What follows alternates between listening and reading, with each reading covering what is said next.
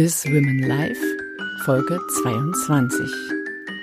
Interview mit der Patentanwältin und dreifachen Mutter Dr. Renate Weiße. Hallo, hier ist wieder Biz Women Live, der Podcast mit Petra Bauer.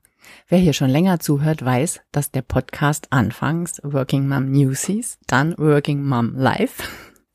Ich habe dem jetzt nochmal einen neuen Namen verpasst, weil ich finde, dass Biz Women Life die ganze Sache noch besser trifft, wobei mein heutiger Gast auch eine Working Mom ist. Und ich sag euch, dieses Interview ist großartig. Unbedingt anhören. Und gleich geht's los.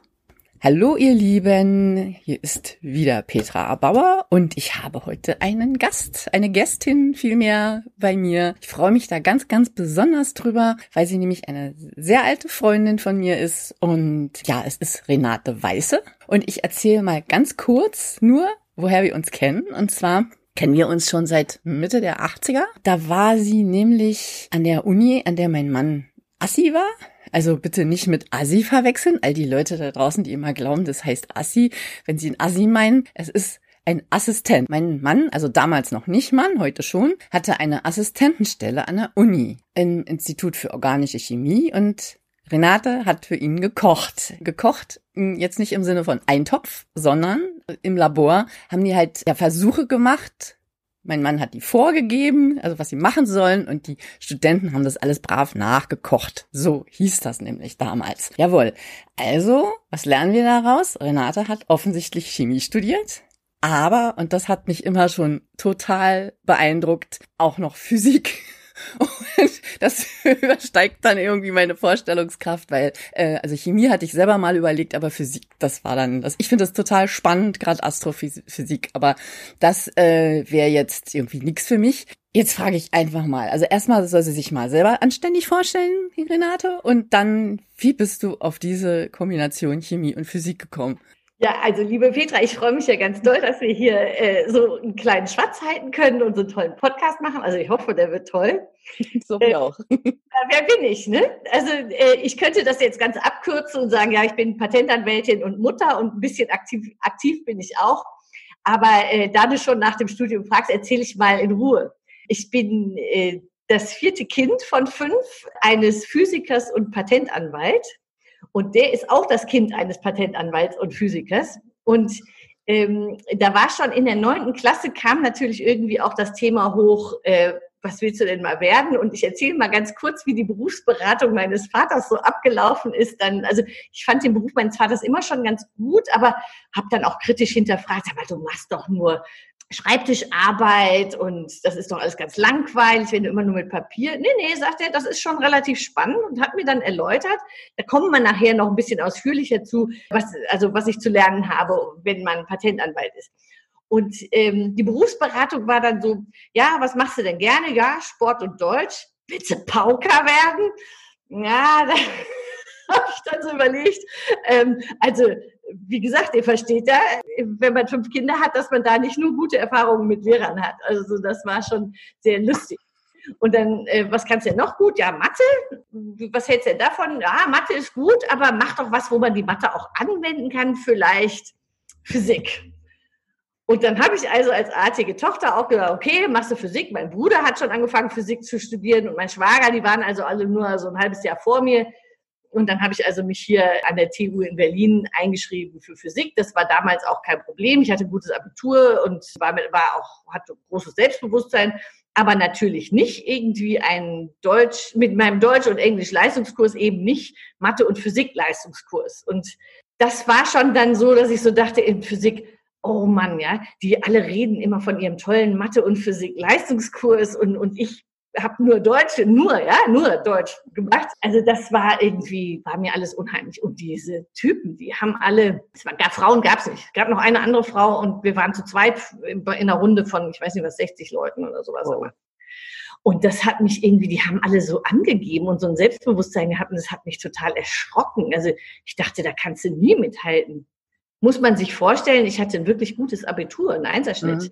Also das war schon für mich irgendwie, jedenfalls nach einem halben Jahr. Das war auch unglaublich schwer. Also Petra, du hast schon recht. Ja? Also, okay, bin ich ja beruhigt. Ja, wirklich schwer. Und im ersten Semester war das noch schwerer. Also die haben äh, Tensoren vierter Stufe, wo ich bis heute nicht weiß, was das ist, äh, in der ersten Vorlesung in theoretischer Physik gemacht. Und wenn man dann mit Professoren gesprochen hat, später auch, äh, die haben dann gesagt, ja, wir müssen doch erstmal aussieben, wer überhaupt für Physik geeignet ist. Das muss man sich mal vorstellen. Die sieben aus, obwohl Krass. das braucht Physiker und Physikerinnen, ja. Und die sieben erstmal aus, die Leute, die interessiert sind, und das ist, hat sich bis heute nicht geändert, riecht mich unglaublich auf. Ja, das glaube ich. Jedenfalls habe ich also nach einem halben Jahr gesagt, nee, da habe ich keinen Bock drauf. Also das ist mir, das ist erstens schwer und zweitens, äh, diese, diese Typen, das war irgendwie, das hat mich total erschrocken. Also die waren nicht doof im Sinne, dass die so mich nicht mochten oder sowas, sondern die waren alle so, die hatten alle so ein Selbstbewusstsein, so anders als ich. Und wenn ich sage Selbstbewusstsein, dann meine ich das nicht so. Ich, ich habe in der Schule immer gutes Selbstbewusstsein gehabt, aber das war irgendwie, passte das nicht zu mir. Und dann habe ich mich umgeguckt und ich hatte damals einen sehr netten Freund, äh, den du ja auch kennst, liebe ja. Peter. Dann habe ich, hab ich so gedacht, ach guck mal, der studiert Chemie, na, das ist ja geil. Ja? Da, da ist man im Labor und kocht ganz viel und das fand ich irgendwie gut. Und dann, ich hatte aber in der Schule, muss man sagen, Gott sei Dank, kein Chemie gehabt und habe also dann nur so ein bisschen in den Büchern rumgelesen und habe dann angefangen, Chemie zu studieren. Und bin also dann ins Immatrikulationsamt und habe gesagt, ich habe aber schon so ein bisschen Mathe, habe ich schon gemacht, könnt ihr mir das anerkennen? Und dann haben die gesagt, nee, äh, das erkennen wir nicht an.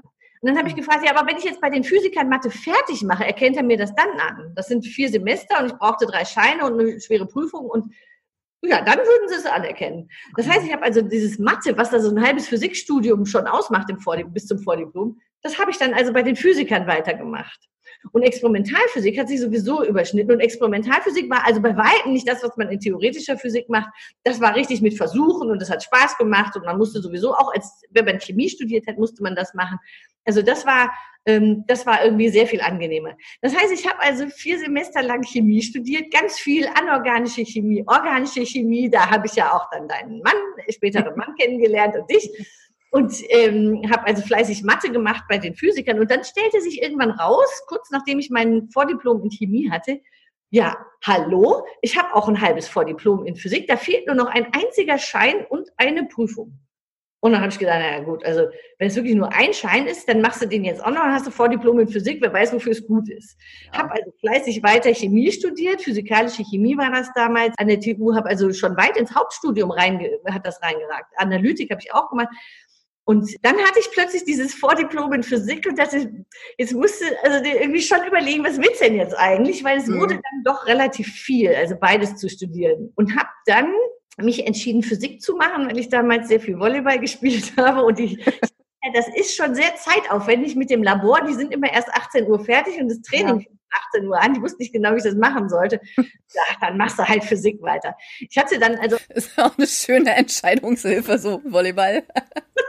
ja, das ist wie man so als Studentin denkt. Ja, also man denkt gar nicht voll. Ähm, dahinter steckt aber eher so, ähm, ich stand schon auch, ich wollte ja Patentanwältin werden. Also ich wollte in keinem der beiden Berufe bleiben. Ja, also ich mhm. wollte nicht Wissenschaftlerin werden. Das war damals klar. Und du musst dir vorstellen, also es, ich, da wurde, nachdem ich mich entschieden habe, Chemie zu studieren, da saßen also dann der Physiker Patentanwalt Weiße und der Chemiker Patentanwalt Dr. Wolgast, also aus unserer Kanzlei, die saßen zusammen und haben eine große Sitzung gemacht, ob es wohl sinnvoll ist, wenn ich Chemie studiere, ob das für die Kanzlei geeignet sei. Also ich, oh. Das ist so die Wahlfreiheit, die man dann so mhm. hat. ich habe mich da so ein bisschen durchgesetzt.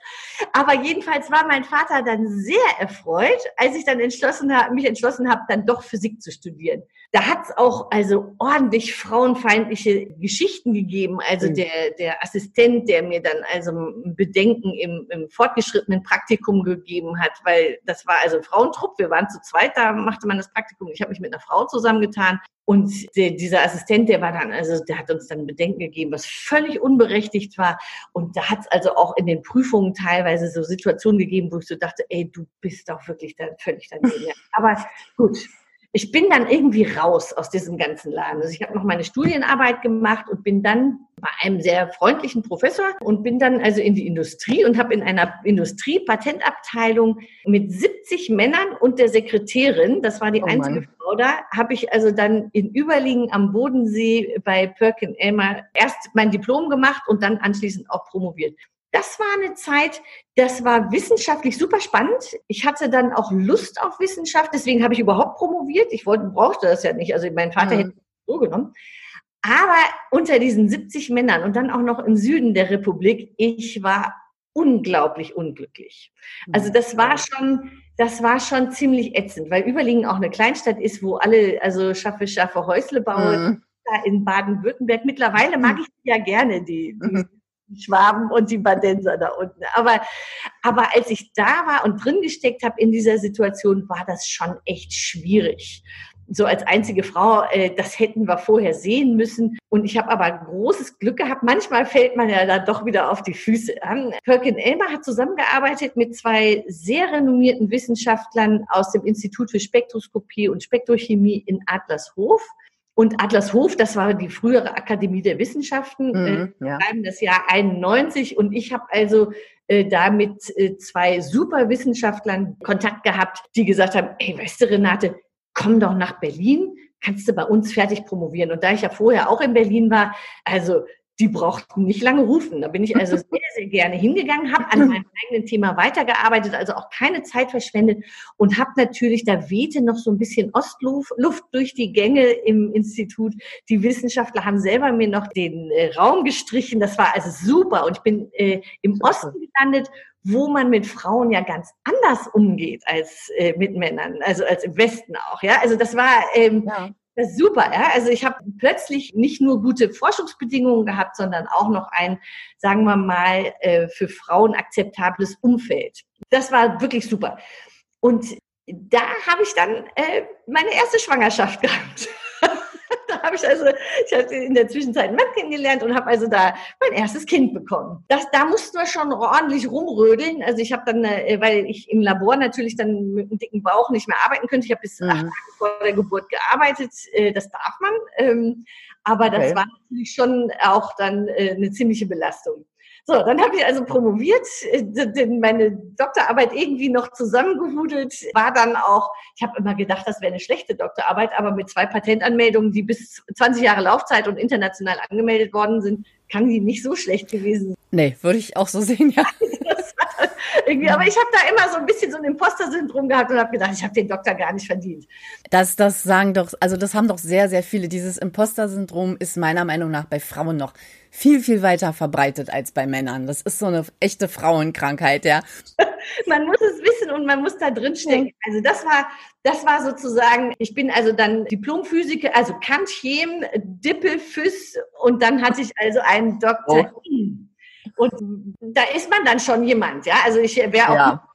gewesen, aber ich wollte ja Patentanwältin werden und habe irgendwie immer gedacht, das ist doch blöd, wenn ich jetzt direkt in die Kanzlei meines Vaters gehe. Ich will jetzt auch noch mal einmal woanders arbeiten. Und das war die erste und einzige Bewerbung, die ich geschrieben habe. Also ich habe mehrere Bewerbungen geschrieben, aber die zweite ist dann auch gleich angenommen worden und habe dann eine Ausbildung in Dublin gemacht. Nee, also ich habe bei meinem Vater angefangen und dann mhm. Nach zwei Jahren habe ich also dann gesagt, okay, jetzt machst du noch ein bisschen Ausbildung äh, in Dublin bei der Kanzlei McLaughlin und Donaldson. Das ist eine relativ große Kanzlei mhm. und habe also da in einer Patentanwaltskanzlei gearbeitet, die auf Englisch. Da habe ich also sehr, sehr gute Englischkenntnisse erworben und habe also eine Erkenntnis mitgenommen, nämlich, dass das Patentrecht in Europa doch sehr ähnlich ist. Also auch ah, die okay. Arbeit.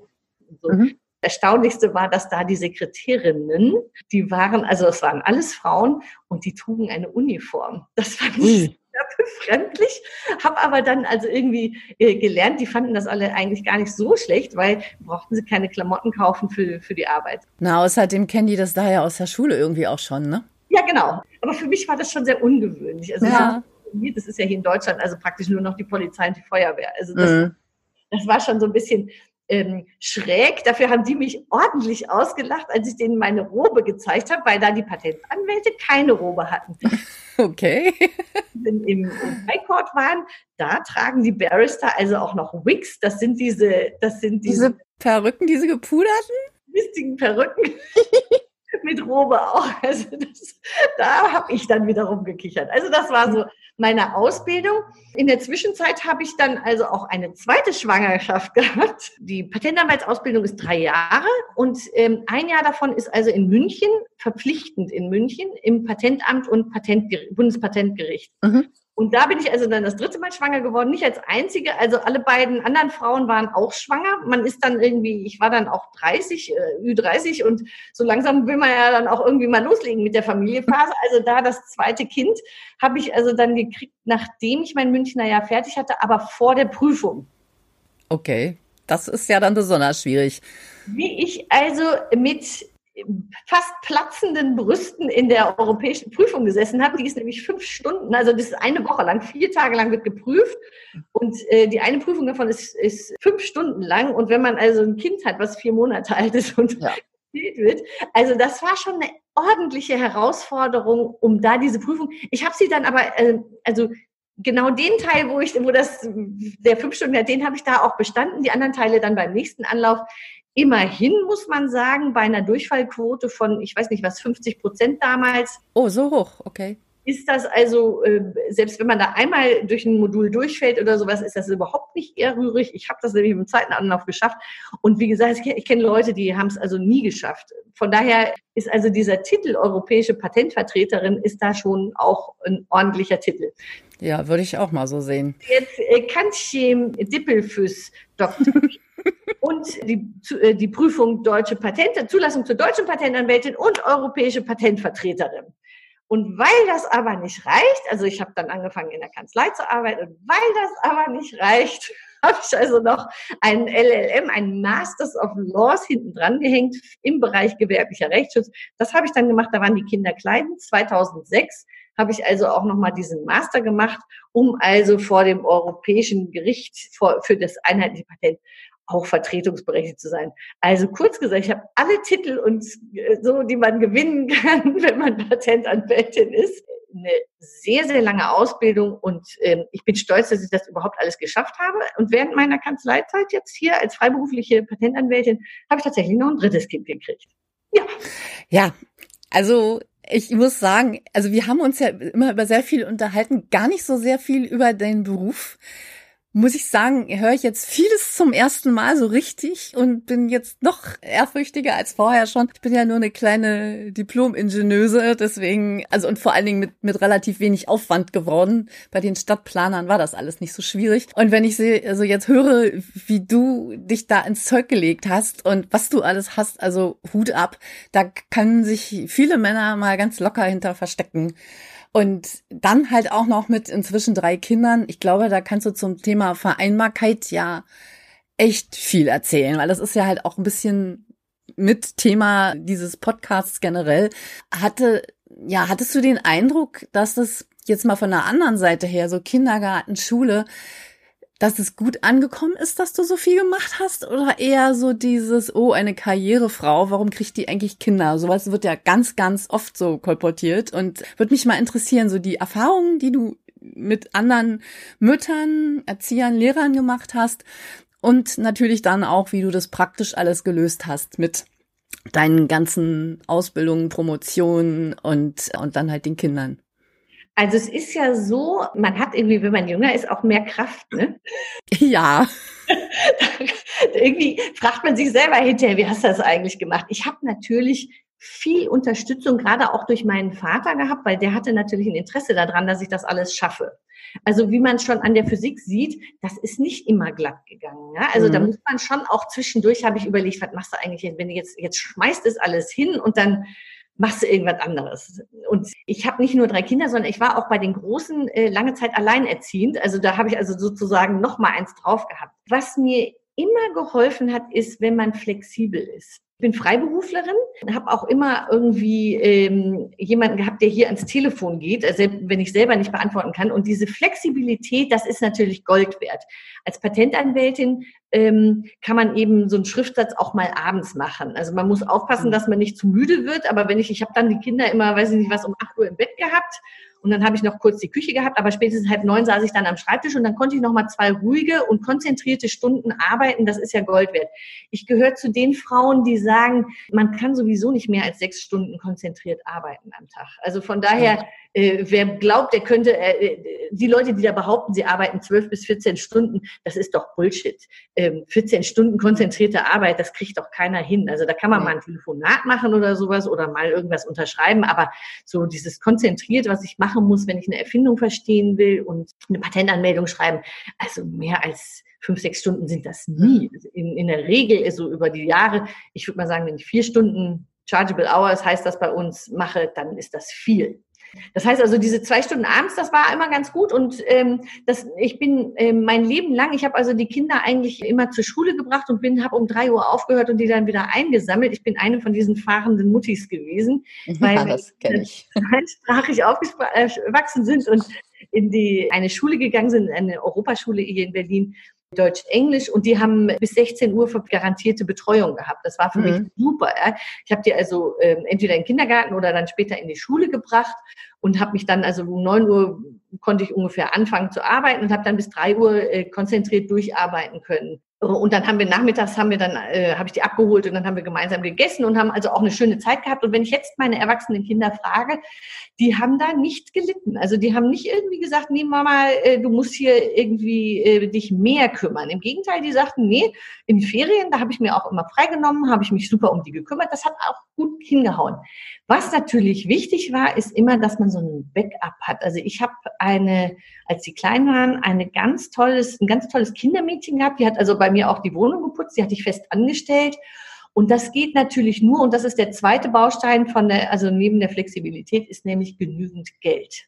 Ja. ja. also äh, wenn man wenn man von Harz lebt, von dann kann man sich kein Kindermädchen leisten, dann kann man nicht ordentlich arbeiten und Geld verdienen und dann ist das alles dann fällt alles in sich zusammen und es gibt mhm. ja Akademikerinnen, die alleinerziehend sind, die nicht genug verdienen und kein Kindermädchen haben, kein Backup und dann ähm, geht, das ist ja so ein Teufelskreis. Und ich habe immer auf zwei Sachen geachtet und das ist die dritte der dritte Baustein. Ich bin die ganze Zeit über gesund gewesen. Also das muss oh ja. man sagen. Also Leute, die dann einen Burnout hm. haben oder irgendwie äh, eine blöde Krankheit oder sowas und nicht so leistungsfähig sind wie ich, die haben es natürlich deutlich schwerer. Ja. Also ich habe sozusagen mit Kindermädchen immer, äh, auch die, wenn ich dann doch mal irgendwie krank war und ein paar Tage ausgefallen bin oder sowas, mit einer guten Stütze hier im Büro. Also es hat immer eine, zwei, mittlerweile sind es drei Patentanwaltsfachangestellte, die auch mal einspringen, wenn irgendwas ist. Mhm. Habe ich also dann äh, die Kinder großziehen können. Jetzt ist es natürlich noch leichter. Jetzt ist also meine finanzielle Situation deutlich besser als damals, als ich irgendwie der, als Kandidatin gearbeitet habe. Mhm. Und ich habe also jetzt auch wieder ein Lebensgefährten Lebensgefährten, der Vater meines dritten Kindes, der also sich auch äh, hälftig kümmert. Das war die Bedingung. Ja? Also ich habe damals gesagt, das ist übrigens etwas, was ich allen meinen Hörerinnen mitgeben möchte, wenn sie also jünger sind und noch äh, Kinder haben. Also die Bedingung war bei mir Hälfte, Hälfte und ich bestehe da drauf. Und das ist am Anfang für einen Geschäftsführer Mr. Groß und Wichtig, also so wie man sich die ganzen Manager-Typen vorstellt, der trägt einen Schlips und einen Anzug und ist ganz wichtig und ist immer mit dem Minister auf du und du. Und äh, wenn ich dem dann sage, du pass mal auf, jeden zweiten Freitag holst du ab und jeden Dienstag und Mittwoch ist das bei uns. Also der muss wirklich dann, und als das Kind klein war, musste, also immer, wir machen das also so, dass er dann an den Tagen, wo ich den ja Kleinen bringe, dann muss er also ähm, abholen ähm, und an den Tagen, wo er den bringt, äh, hole ich ab. Das ist doch eine super Regelung. Aber richtig äh, geteilt. Und also auch hier so Kinderarzt oder sowas, da kümmere ich mich nicht drum. Und, und in Schule habe ich gesagt, das will ich auch nicht. Da hat er damals eingewilligt, nicht wissend, worauf er sich einlässt. Ja, als ich, wenn ich dann morgens um halb sieben sage, so und Tschüssikowski und du kannst jetzt den Kleinen in die Schule bringen oder in den mhm. Kindergarten. Und das ist also schon auch stark gewöhnungsbedürftig gewesen. Tut aber den Männern gut, kann ich nur sagen. Ja, würde ich auch so sehen. Du hast einen Glücksgriff getan, würde ich mal sagen, weil das macht dann halt ja auch nicht jeder auf Dauer mit, ne? So nach dem Motto, na gucken wir mal, was passiert und dann irgendwann sagen, ach, Schatzi, ich habe aber doch den Termin dann und dann und das und das und können wir nicht ausnahmsweise und dann schleift sich sowas ja auch gern mal wieder ein, ne? Ja, aber da ich ja wusste, worauf ich mich ein, habe ich gesagt, du, das ist überhaupt kein Problem, ich hole den gerne Mittwoch ab, wenn du da einen Termin hast. Ähm, du holst den dann am Donnerstag ab. Dann erstmal so ein Schlucken, ja? Mhm. Wieso musst du das denn immer so streng verhandeln? Naja, sage ich, ist, ich bin Freiberuflerin, ich kann das flexibel handhaben, ist überhaupt kein Problem, aber arbeiten muss ich dann schon. Hm. Und ähm, also das von daher, ich mir meine Schwestern, die sagen mir dann immer so ein bisschen, ich bin ja so knallhart. Also ich mhm. habe eine Schwester, die hat auch drei Kinder und die, die sagt, boah, ey, du bist aber knallhart, sagt die zu mir.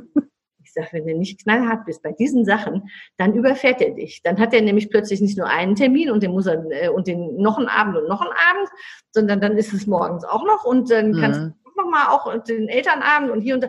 Nee, nee, also da bin ich also doch relativ äh, knallhart und ähm, ich finde aber auch, dass es also meinem Lebensgefährten und auch all den Männern, die ich sonst so kenne, die man dann mittlerweile sind, die ja doch auch häufiger in der Schule, dass es den Männern echt gut tut. Die lernen doch eine Menge auch über unsere Gesellschaft und man wundert sich, wie soft mittlerweile so, so ein Manager ist bei seinen Angestellten, wenn die jetzt zum Beispiel während der Corona-Krise eben doch von zu Hause aus arbeiten müssen oder sowas. Mhm. Andere dann doch gesagt, hä, ist eine Frau, die muss ja mit ihren Kindern, die kommt nie und sowas. Also wenn man das selber mitgemacht ja. hat, dann umgekehrt bin ich natürlich auch als Arbeitgeberin ich habe auch eine Mitarbeiterin, die auch drei Kinder hat, wo ich dann sage, nee, also einmal in der Woche, da musst du mal deinen Mann dran lassen. Ich will dich hier einmal in der Woche sehen während der Corona-Krise. Ja, ja kriegt die aber auch dann hin. Also das ja. wo bin ich dann eben auch, ja. Also da, wo ich dann sage, ich weiß aber auch, was geht. Und mhm. fordere ich dann auch ein. Ja, so ist das mit der Vereinbarkeit. Also ich bin da schon auch, ich habe da die Tricks gelernt. Also wer da was hören will. Ja, nee, ist, äh, finde ich, finde ich super, dass du da auch so klare Vorstellungen hast und das durchsetzt, weil ich weiß das von vielen Frauen und ich nehme mich da selber auch gar nicht aus, dass man ja doch immer so ein bisschen dazu neigt, den Weg des geringsten Widerstands zu gehen und dann eben einfach doch zu machen. Ich meine, bei uns ist das nochmal eine andere Situation inzwischen, weil äh, ja Michael in der Schweiz arbeitet und immer nur am Wochenende da ist, ist sowieso schwierig den, den hätte ich also auch als als die Kinder noch kleiner waren und tatsächlich noch zur Schule gingen, hätte ich den jetzt auch nicht einfach mal so zu einem Elternabend schicken können. Das ist schon aufgrund eben der Distanz wäre das nicht gegangen. Aber auch als die Kinder ganz klein waren und er noch hier in Berlin gearbeitet hat, da, ich habe das schon gemerkt. Also ich, ich fand das jetzt für mich auch nicht so schlimm, weil ich ja immer von zu Hause gearbeitet habe und mal mehr, mal weniger. Ich habe ja selten irgendwie Vollzeit irgendwas gemacht. Das, das hat funktioniert, aber ich weiß inzwischen auch, dass die Gesellschaft genau auf sowas baut. Dass die Frauen halt immer da sind und im Zweifelsfall einspringen und halt auch dann immer gutmütig und äh, ja und verständnisvoll dem Mann gegenüber. Und das ist bis zu einem gewissen Grad natürlich auch für eine Beziehung wichtig. Aber ich denke, wie du das anfängst, das ist schon sinnvoll, wenn mehr Frauen das machen würden. Und diese ganze ehrenamtliche Arbeit, die ja auch nie irgendwo beziffert wird, lastet auf den Schultern von Frauen. Das ist einfach so. Und unter ehrenamtlich fallen halt auch so Sachen wie, ich fahre jetzt mal das Kind von A nach B, nach C und wieder zurück und gehe einkaufen und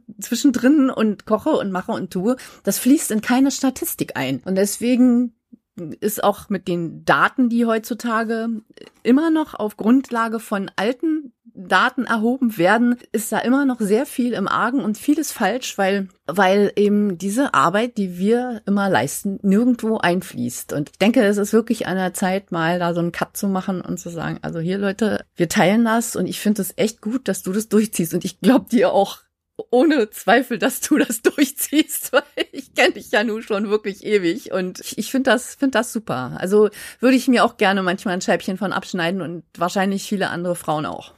Ja, wobei das ist natürlich auch für so eine Beziehung belastend, ja, wenn man dann also da ähm, dieses knallharte, da hat er glaube ich auch wirklich nicht mit gerechnet.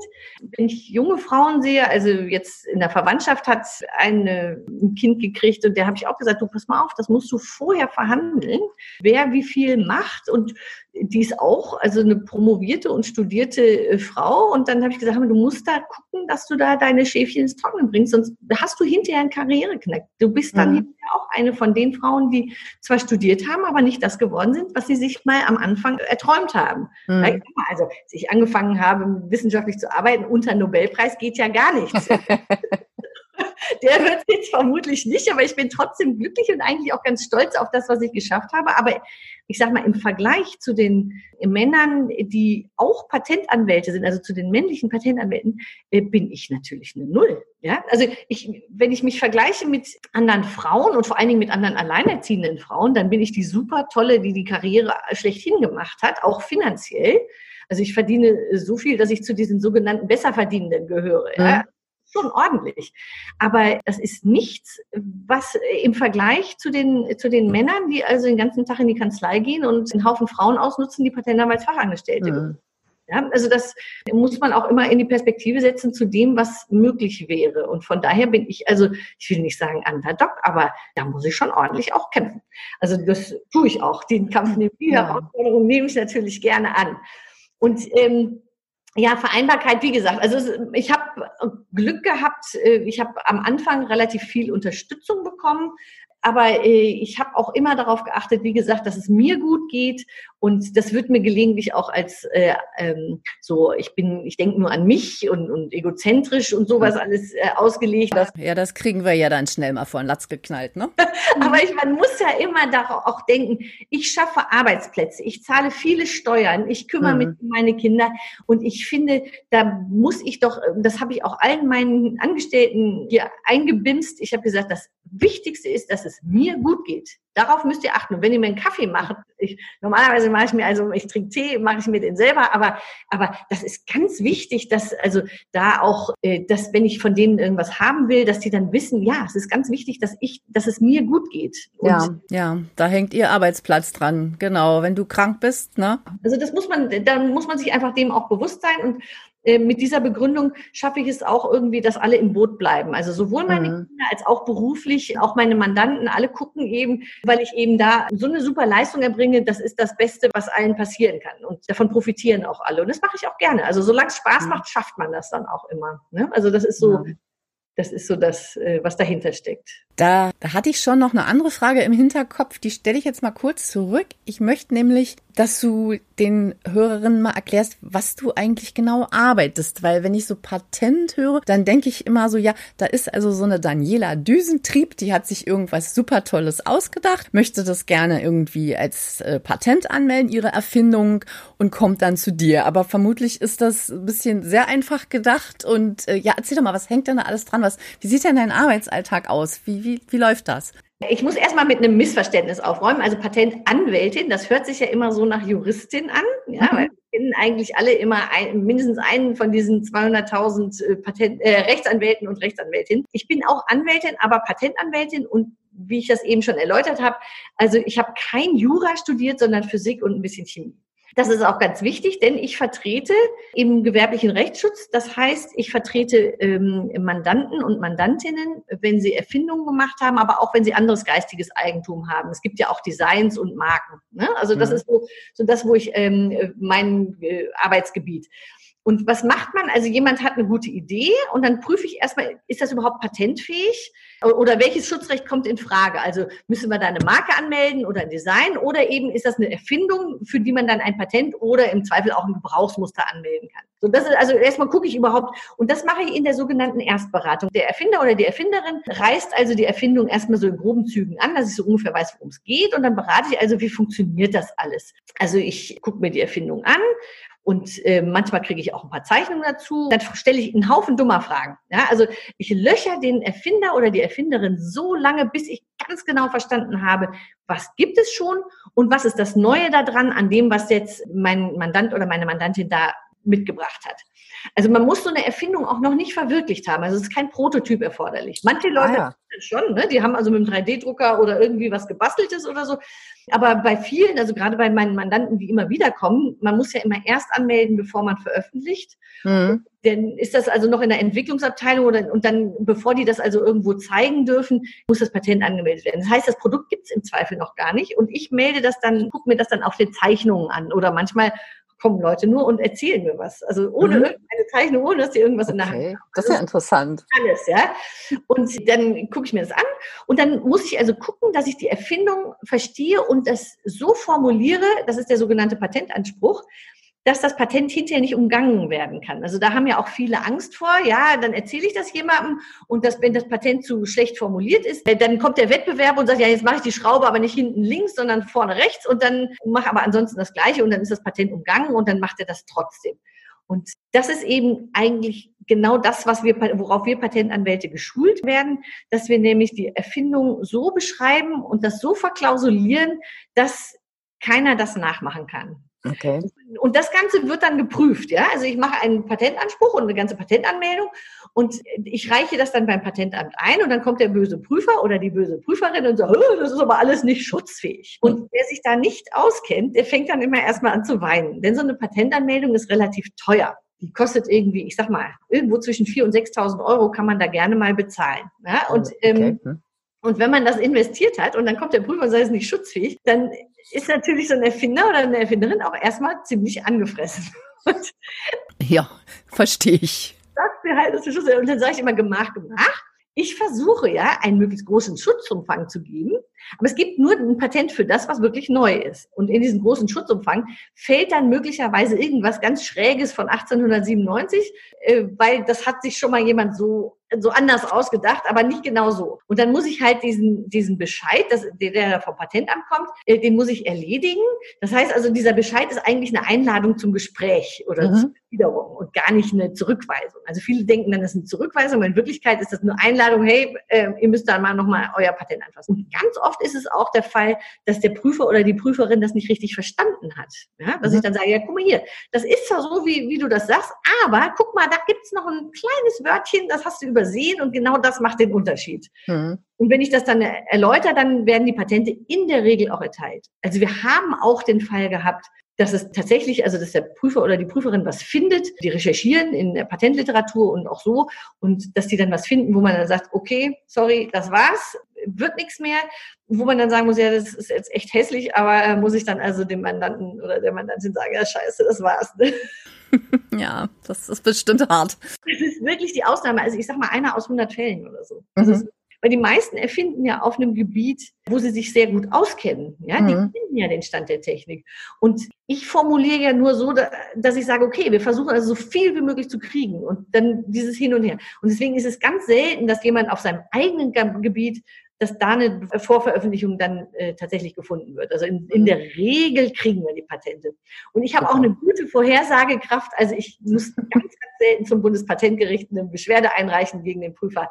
Also ganz selten, dass ich da äh, überhaupt Schwierigkeiten habe, diese Patente zu kriegen. Also man zittert zwar jedes Mal, kriege ich den mhm. Schutzumfang, den ich haben will, aber es klappt eigentlich dann doch immer wieder. Also von daher kann man dann auch Zutrauen haben zu mir, dass ich das ordentlich handle. Und in der Regel passt das auch. Also ich kann nicht vorhersagen, brauchen wir einen oder drei Bescheide oder müssen wir noch mal eine Beschwerde einlegen oder müssen wir ein Interview oder sowas. Aber wenn ich sage, dass ich halte das für schutzfähig, dann passt die Sache auch in der Regel. Ich bin da Super. sehr das, das, das ist doch gut zu hören. Also dann weiß man jetzt, dass wenn jemand ein Patent anmelden möchte, er am besten zu dir geht, würde ich doch mal sagen. Und das bringt mich auch auf die nächste Frage. Oder es ist ja so eine Doppelfrage. Also einmal hast du gesagt, du bist in diesem großen Teich der Patentanwälte eher eine kleine Nummer. Liegt es daran, dass du eine Frau bist und Menschen immer noch glauben, Frauen sind zu doof, solche Dinge zu können? Und andererseits nochmal gefragt, welchen Vorteil hat es denn aber, zu einer Frau zu gehen? ja, das sind, also ich bin ein kleines Licht, glaube ich, weil ich Schwierigkeiten habe, Mandanten und Mandantinnen zu gewinnen. Mandantinnen leichter als Mandanten, aber leider sind auch die Frauen, also äh, prüft dich mal selber, Petra, oder äh, die Hörerinnen und Hörer, prüft euch mal, wem vergebe ich meine Aufträge, meine Dienstleistungsaufträge? Wer macht meine Steuern? Wer macht äh, meine Rechtsanwaltsthemen? Nicht? Also mhm die ganzen Sachen. Wer baut mein Haus? Welche Architekten beauftrage? Gehe ich zu einem Mann oder gehe ich zu einer Frau? Und Patentanwälte und Patentanwältinnen sind natürlich in MINT-Bereichen äh, tätig. Und ich meine, das mhm. muss ich hier nicht lange sagen. Mhm. Also im MINT-Bereich, äh, wenn man Ingenieur googelt und Bilder googelt, dann sind das alles Männer. Und deswegen äh, entspreche ich nicht diesem Bild, was man von Patentanwälten hat. Kannst du kurz nochmal für die Hörer MINT übersetzen? Das weiß sicherlich nicht jeder. Ach so, das ist äh, Mathematik, Ingenieurtechnik, Naturwissenschaften und Technik. Ne? Also das mhm. ist äh, sozusagen alles das, was die Jungs immer in der mhm. Schule gerne genau. machen. Mädchen, wo die zwar gut sind, aber die dann da, da trotzdem nicht hinwollen. Also in, auf Englisch heißt das STEM. Ja? Also das ist äh, Science, Technical, Engineering und mhm. Mathematics. Also die, dieses, diese MINT-Bereiche, also diese klassisch männlich dominierten Bereiche, da erwartet man einfach keine Frauen. Also ich weiß das auch wertzuschätzen. Ein Erfinder oder eine Erfinderin kommt zu mir mit dem wertvollsten, was sie haben. Ja, also das sind äh, so, eine, so ein Patent, das ist wie ein eigenes Kind, also die oder eine Erfinderin. Mhm. Das ist, ich sage immer, das ist Erfinderitis. Ja, also wenn man da ist man Wahnsinn, da hat man Adrenalin im Blut, das pulsiert nur, ja, wenn man da eine gute Idee hat. Und damit kommen die zu mir. Also es ist wie wenn ich jemanden in Kinderbetreuung gebe. Also man guckt sich da eben schon genau an, zu wem gehe ich. Und es ist eben doch schwierig für viele Männer, äh, sich vorzustellen, dass Frauen das gut oder sogar besser können als ihre männlichen Kollegen. Und das ist das eine Thema. Jetzt könnte man ja meinen, also gerade Frauen würden sich vielleicht, also ich gehe ja auch äh, nicht zu einem männlichen Frauenarzt oder die wenigsten Frauen machen das, sondern gehen lieber zu einer Frau beim Frauenarzt. Und man sollte jetzt meinen, ja gut, dann vertrete ich halt mehr Frauen als Männer. Das mhm. Problem ist aber, und das hat das Deutsche Patent- und Markenamt auch untersucht und ich selber auch, ich war nur leider zu langsam und meine Datenbasis stimmte nicht, aber es gibt nur sechs Prozent Frauen, die erfinden. Also sechs Prozent aller in mhm. deutschen Patentanmeldungen genannten ErfinderInnen sind Frauen. Das ist echt wenig. Deutlich zu wenig. Also das zeigt für mich, also es gibt da so mehrere Gründe. Eine ist, Frauen stellen sich vielleicht, die haben vielleicht nicht so das Selbstbewusstsein und stellen sich hin, ich bin eine Erfinderin. Ja, also mhm. das, muss man, das muss man ja da, da, dabei machen. Und das andere ist, dass, also es sind sowieso weniger Frauen in den, äh, sagen wir mal, erfindungsaffinen Berufen. Ne? Also sind, mhm. wir haben ja ähm, weiß ich nicht, also bei den Chemikerinnen und, und, und, Biologinnen ist das vielleicht noch ein bisschen mehr. Aber ich sag mal, wenn wir in Elektrotechnik und, und, Maschinenbau gehen, da wo die ganzen Erfindungen gemacht werden, da ist das also wirklich mau mit Frauen. Und, und die wenigen Frauen haben dann möglicherweise noch nicht mal so dieses Selbstbewusstsein, um zu sagen, ich, ich habe was erfunden. Mhm. Und dann ist es natürlich auch, die kreative Phase ist oft bei jüngeren Frauen und dann sind sie in der Familienphase und wenn, selbst wenn sie das erfinden, was erfinden, dann erkennen die die Erfindung nicht. Also da gibt es also mhm. einen äh, Bedarf, Nachholbedarf. Da, ich bin an dem Thema auch ganz massiv dran und versuche also zum Beispiel, dass das Patentgesetz gegendert wird oder dass die Ausbildung für Patentanwältinnen geändert wird, dass man nicht mehr nach München muss mitten in der Familienphase. Also das sind ja alles so Hindernisse. Ja, ich, das klingt gut. Mehr Frauen in dem gewerblichen Rechtsschutz tätig sind. Und dann ist es natürlich auch es gibt einen Unterschied, ob man einem, von einem Mann oder von einer Frau beraten wird. Also warum sollte man als Frau zu einer Patentanwältin gehen und nicht zu einem Patentanwalt? Und da sage ich nur, also ich habe mir mal so überlegt, ein Beispiel, und das lautet Herrenfriseur. Ich kann als Frau natürlich zu einem Herrenfriseur gehen, zu so einem Barbier, Barbier oder so. Okay, ja. Und der schneidet mir auch die Haare und er macht das bestimmt gut und er weiß das, der kann das auch. Aber dann darf ich mich nicht wundern, wenn ich hinterher kurze Haare habe. Ja, das stimmt. Ja. Das ist halt, der hat das auch gelernt, aber das ist halt eine andere Herangehensweise. Ja? Wenn ich Frauen berate, die brauchen wir länger fürs Beratungsgespräch. Die wollen mehr wissen. Die brauchen eine höhere Kostentransparenz. Ja? Also mhm. Äh, die sind auch sehr häufig ähm, relativ zögerlich. Also ich kann zum Beispiel nie versprechen, dass das Patent erteilt wird. Das ist mhm. so ein. Prinzipiending. Also das ist dieses anwaltliche vielleicht. Auch ja. 99 Prozent sicher bin, das wird was. Muss ich trotzdem immer sagen, ja, Sorry. Ja? Und die Männer, die beraten so, ja klar wird das was. Ja? Mhm. Und, und, Frauen wollen aber eben diese Risiken vorher auch einschätzen. Und ich gebe denen das, was sie brauchen. Ja? Also da, mhm. sag denen das. Ich, ich, es fällt mir nämlich auf die Füße, wenn ich da unehrlich bin. Und äh, so Männer, denen ist das egal. Die haben irgendwie ein dickeres Fell. Aber mir ist das nicht egal. Ich möchte gerne, dass meine Mandanten irgendwie das kriegen, was ich ihnen verspreche. Mhm. Die Frauen wollen auch mehr Sicherheit. Und deswegen ist es besser, wenn sie zu mir kommen oder auch gerne bei einer anderen Patentanwältin, aber weil ich denen diese Fragen alle beantworten kann, weil ich selber auch diese Fragen stellen würde. Ja? Ja, ja. Wenn ich zu einem Architekten gehe oder zu einem Steuerberater oder äh, so, dann bin ich auch bei einer Frau eigentlich besser äh, aufgehoben, weil ich die gleichen Fragen habe, die gleichen mhm. Unsicherheiten. Und vor allen Dingen lege ich den Schwerpunkt immer auf das Thema, lohnt sich eine Patentanmeldung? Also ich schicke Leute auch nach Hause, wenn ich der Meinung bin, das wird nichts. Dann bin ich offen und sage, hör mal, pass mal auf, mach du mal dein Strickthema. Das ist zwar alles neu, was du da machst, aber du verdienst doch im Jahr nur 10.000 Euro damit. Wie willst du denn da einen Gewinn machen, der diese 5.000 Euro oder 6.000 Euro für eine Patentanmeldung rechtfertigt? Mhm. Und das ist eben, äh, bei mir ist es auch so, wenn man mal anruft und eine Frage hat, weißt du selber, ja, Fragen kann man immer äh, mhm. und Geld kosten soll, dann bin ich auch ehrlich und sage so, jetzt hier, äh, liebe Petra, jetzt muss ich da leider mal Geld für nehmen. Ja, das also, ist das auch sinnvoll und vernünftig. Nicht? Also, und dann sage ich auch, so, das kostet jetzt so und so viel. Ja? Mhm. Und die mhm. nächste Beratung ist nicht mehr kostenlos. Da rechne ich dann mit meinem Stundensatz äh, ab, der saftig ist. Ja? Also mhm. ähm, ich glaube, das ist für Frauen besser so Mann, die, die sagen dann, ja, was kostet die Welt? Du, äh, ja. Sofort und international und so. Mhm. Und, äh, da habe ich dann immer Ärger, ja, weil die zahlen dann nicht.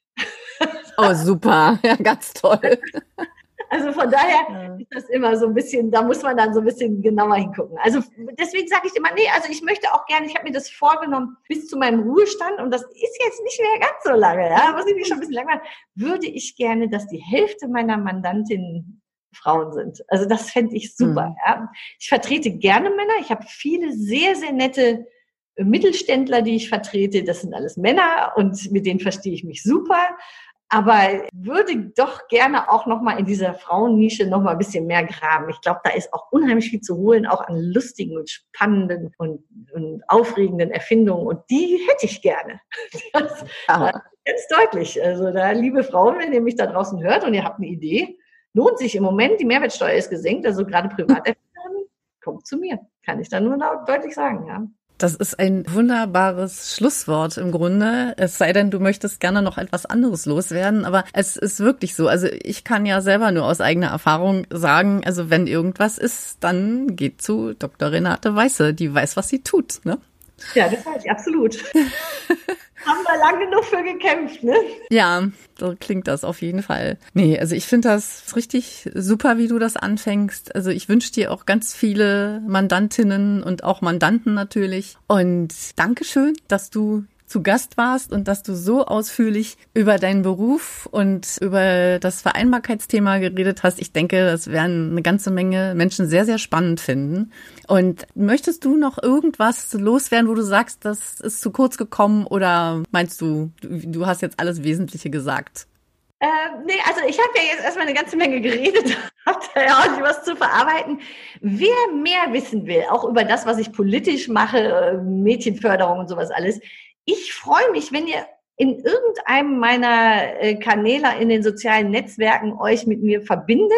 Ich versuche also ein starkes Frauennetzwerk auch aufzubauen und freue mich über jede Freundschaftsanfrage oder wie das da immer heißt, dass ihr also äh, oder auch nur einfach folgt. Ich habe also bei Twitter jetzt gerade erst angefangen, aber bei LinkedIn zum Beispiel und bei Facebook bin ich also sehr viel unterwegs, immer unter meinem eigenen richtigen Namen, Renate Weiße. Wenn ihr das googelt und ich habe also auch ein paar Videos bei YouTube, guckt euch das an, wenn ihr mehr wissen wollt und wenn ihr Fragen habt oder Erfindungen oder Marken anmeldet oder überhaupt nur eine Idee und ihr wisst nicht so richtig, ruft mich an, ich helfe da immer gerne. Jo, das ist toll. Ich schreibe deine Links auch einfach in die Show Notes, dann kann jeder gucken und muss sich nicht durchs Internet wühlen. Und ja, vielen, vielen lieben Dank. Jederzeit und, gerne, Petra. Danke fürs Interview. Ja, ich habe zu danken. Tschüss. Tschüss.